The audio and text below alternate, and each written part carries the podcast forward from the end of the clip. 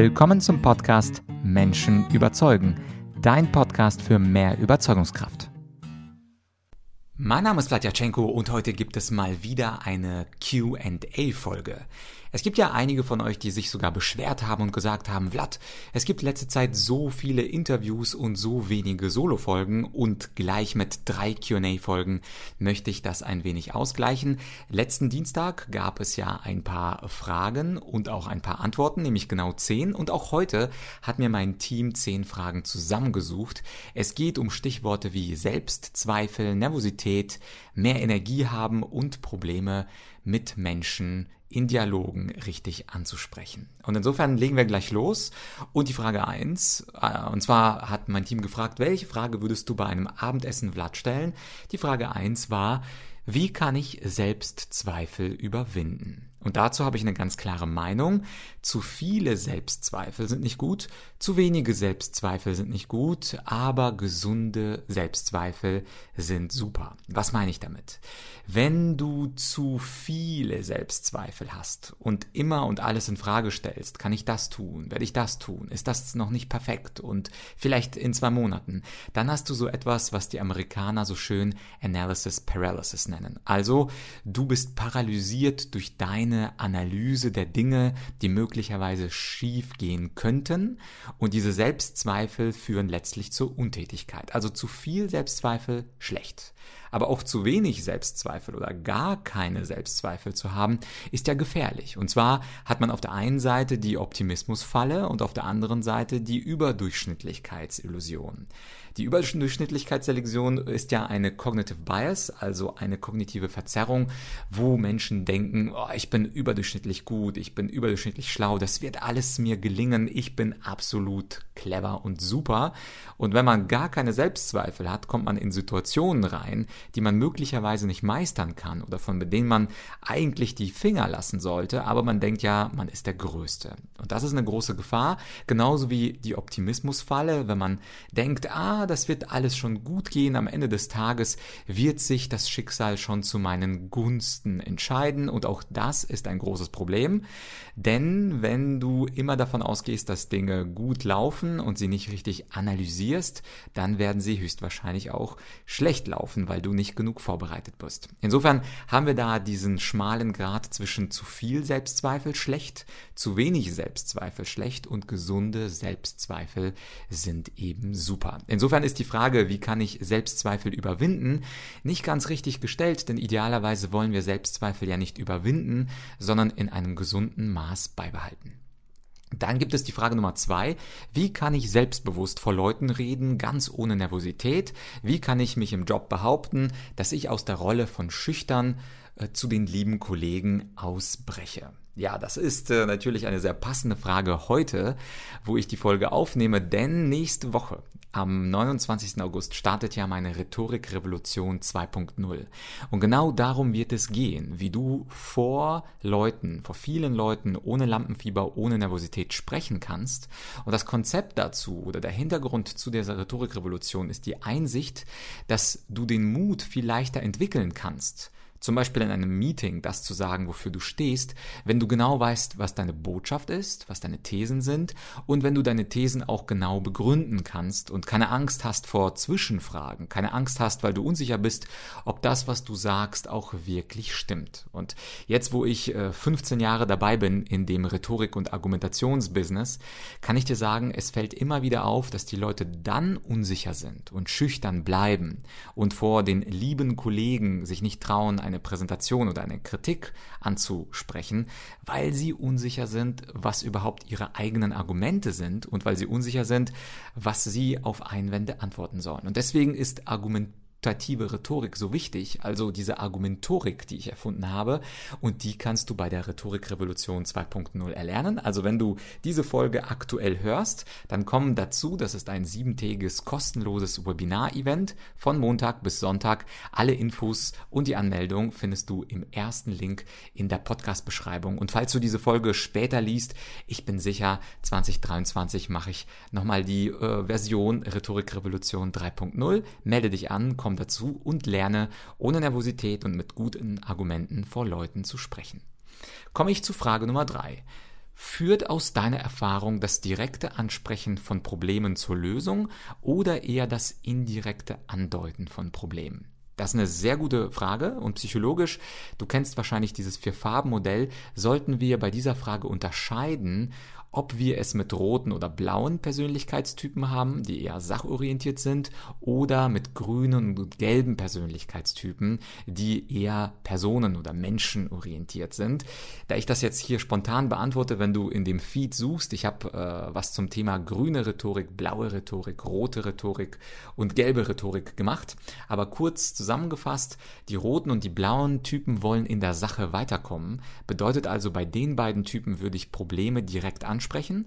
Beim blauen natürlich mit Zahlen, Daten, Fakten. Und beim roten machst du klar, warum ein Problem ihn daran hindert, noch erfolgreicher zu sein. Das mag der rote, der will wachsen, der will sich durchsetzen.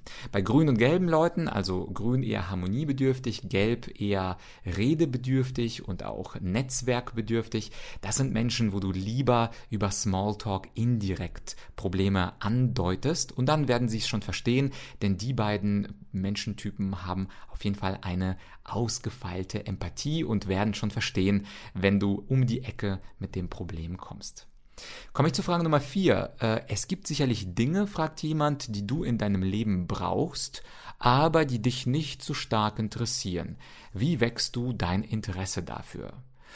Ja, auch die Frage ist ähm, nicht ganz richtig gestellt, weil wenn ich tatsächlich äh, etwas brauche, was ich, was mich überhaupt nicht interessiert, wie zum Beispiel IT, dann wecke ich jetzt nicht Interesse für IT. Das äh, interessiert mich gar nicht. Also ich mag keine Systeme, ich mag keine Prozessoptimierung, sondern ich source diese Aufgabe dann einfach aus für an einen Menschen, der das für mich macht. Also ich glaube, wir können nicht künstlich alles Mögliche toll finden und unser Interesse für alles Mögliche entwickeln. Es gibt Dinge, die ich super finde, Bücher über Argumentation, Bücher über Rhetorik, Bücher über Glückseligkeit, aber beispielsweise nicht das Thema IT. Dafür habe ich dann Leute, die diese Aufgaben übernehmen und so würde ich auch empfehlen, äh, dass du darüber denkst. Du musst dich nicht dazu zwingen, alles selber zu tun, sondern nimm ein bisschen Geld in die Hand und source diese Dinge aus.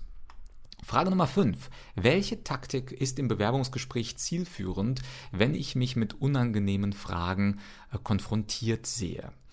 Ja, das ist eine gute Frage. Unangenehme Fragen beziehungsweise kritische Fragen, die sollte man auf jeden Fall drauf haben. Und wenn du willst, äh, dann findest du auf meiner Website argumentorik.com viele Online-Kurse und eins davon ist das sogenannte Online-Bewerbungstraining. Das Vorstellungsgespräch meistern heißt der Online-Kurs. Wenn du also motiviert bist, dann schaust du dir diesen Online-Kurs an. Dort gibt es zehn klassische Fragen und zehn kritische Fragen. Und diese kritischen Fragen sind die, die du wahrscheinlich meinst mit den unangenehmen Fragen. Damit wird natürlich jeder Bewerber konfrontiert. Eine gute Nachricht, und das lernst du auch in diesem Online-Bewerbungstraining von mir, das sind sogenannte unzulässige Fragen, zum Beispiel nach der sexuellen Orientierung. Da hast du vom Bundesarbeitsgericht aufgestellt das sogenannte Recht zur Lüge.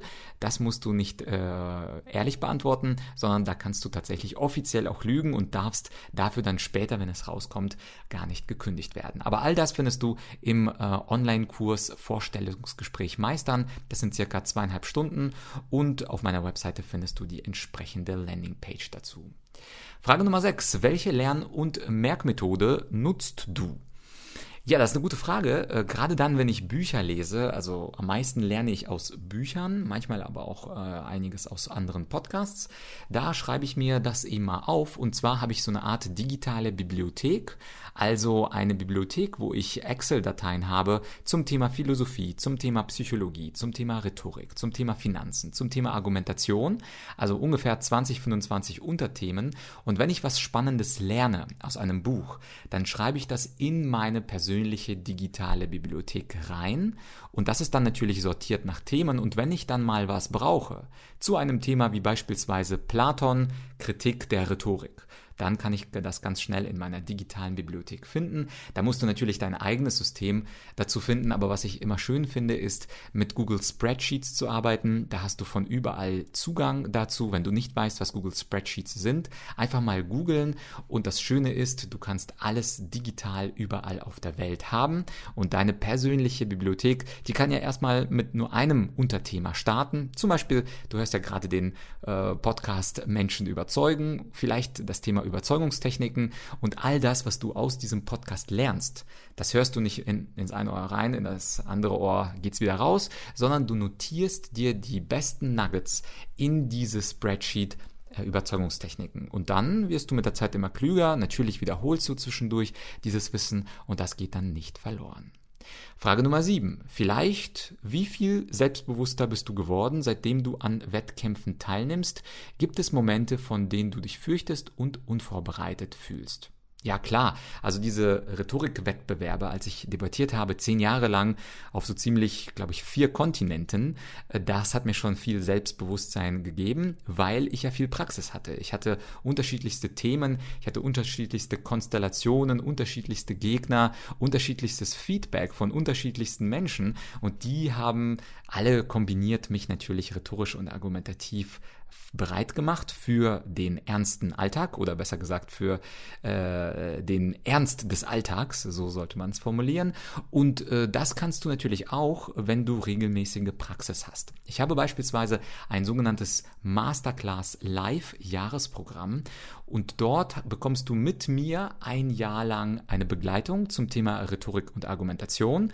Und wenn dich das interessiert, dass du mit mir und von mir lernst ein ganzes Jahr lang, dann stelle einfach eine unverbindliche Anfrage an podcast.argumentorik.com und dann bekommst du ein Jahr lang Training mit mir, von mir und nach einem Jahr, da fühlst du dich dann auch nicht mehr unsicher, du fürchtest dich nicht vor Dialogen und Präsentationen und fühlst dich auch nicht unvorbereitet, weil du ja ganz bestimmte Tools hast, mit denen du immer spontan auch argumentieren und präsentieren kannst. Also Masterclass Live, gerne eine Anfrage an podcast.argumentorik.com. Frage Nummer 8. Wie kann ich auf mein Wissen zurückgreifen, wenn ich es wirklich benötige? Ah, okay, das kann ich ja im Grunde genauso beantworten wie die Frage äh, Nummer, was war das? Also die Vorfrage äh, zum Thema Lern- und äh, Merkmethoden. Da habe ich ja meine digitale Bibliothek dazu. Und die fülle ich schon seit vielen Jahren aus. Die ist auch ein bisschen dicker geworden. Und das Schöne, warum ich das nicht mit Stift und Papier mache, ist, du kannst natürlich über Excel-Dateien oder wenn du es in Word machen willst, über Word auch nach ganz bestimmten Begriffen suchen und diese Begriffe, und natürlich gibt es auch Evernote und professionellere Tools, ich mag äh, Google Spreadsheets, äh, dann kannst du selbstverständlich auch nach bestimmten Wörtern suchen und dann spuckt dir deine digitale Bibliothek zum Beispiel zum Thema ETFs ganz viele Treffer heraus und dann liest du sie dir nochmal durch und dann bist du vorbereitet zu diesem Thema Geldanlage in ETFs. Also ich kann es nur empfehlen, sich eine eigene digitale Bibliothek mit den Nuggets aus unterschiedlichsten Podcasts und Online-Kursen langsam aufzubauen. Frage Nummer 9. Wie kann man so viele verschiedene Bereiche so gut abdecken und seine Perfektionalität entwickeln? Ja, also danke, lieber Zuhörer, liebe Zuhörerin, für die Blumen. Also Perfektion, das, davon bin ich auch in allen Bereichen äh, sehr weit entfernt. Aber Stichwort, wie kann man trotzdem in Richtung Perfektion gehen? Äh, das ist einfach, indem du dir Zeit reservierst, jeden Tag für deine persönliche Weiterbildung. Und da weißt du ja, ähm, dass ich ein ganz bestimmtes Weiterbildungsprogramm für mich habe. Ich habe das, glaube ich, auch vor ein paar Tagen in der ersten QA erzählt. Zum Beispiel mindestens eine halbe Stunde lesen mindestens eine halbe Stunde Podcast hören und das zusammen ergibt eine Stunde. Und interessanterweise in dieser Stunde suche ich selber, wie du wahrscheinlich jetzt auch, nach Nuggets, nach Wissensnuggets. Und die die trage ich dann ein in meine digitale Bibliothek, in meine Wissensdatenbank.